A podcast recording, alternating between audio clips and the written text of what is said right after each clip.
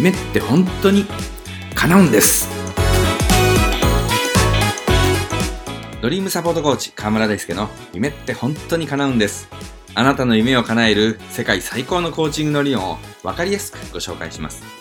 叶えたい夢があるあなた。夢を諦めかけているあなた。そして私には夢がないというあなた。そんなあなたにぴったりの番組です。今日は継続できない人へというテーマでお話ししていきます。以前、第21回三日坊主の科学というエピソードで取り上げた内容にも関連しています。その時には、三日坊主とは、ホメオスタシスという生命に備わった機能で説明がつくのだということをお伝えしています。そして、三日坊主になってしまったら、その三日坊主をもう一度やればいい。三日坊主を何度も続けていれば継続ができるというお話をしました。ぜひそちらもお聞きいただければと思います。そもそも何かが継続できるとはどういう状況なのでしょうか私は2018年の4月19日から今日まで1日も欠かさず毎朝メルマガを配信しています。7時半にメルマガを配信するので、その1時間前に起きてメルマガを書く作業を続けています。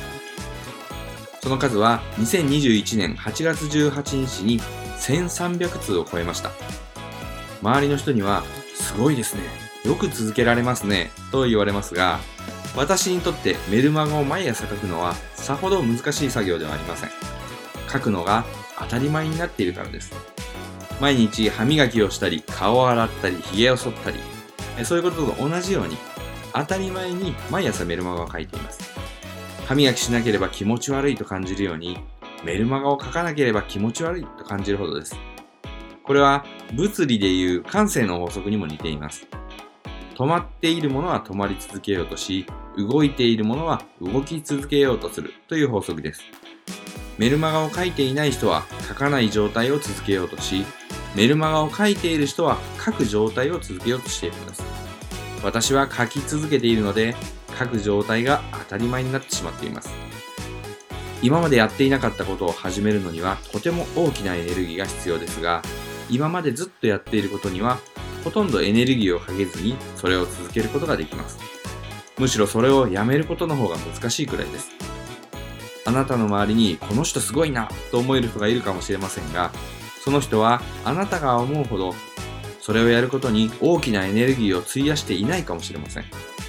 歯磨きをするかのように当たり前にそれをやっている感覚を身につけてしまっているんです。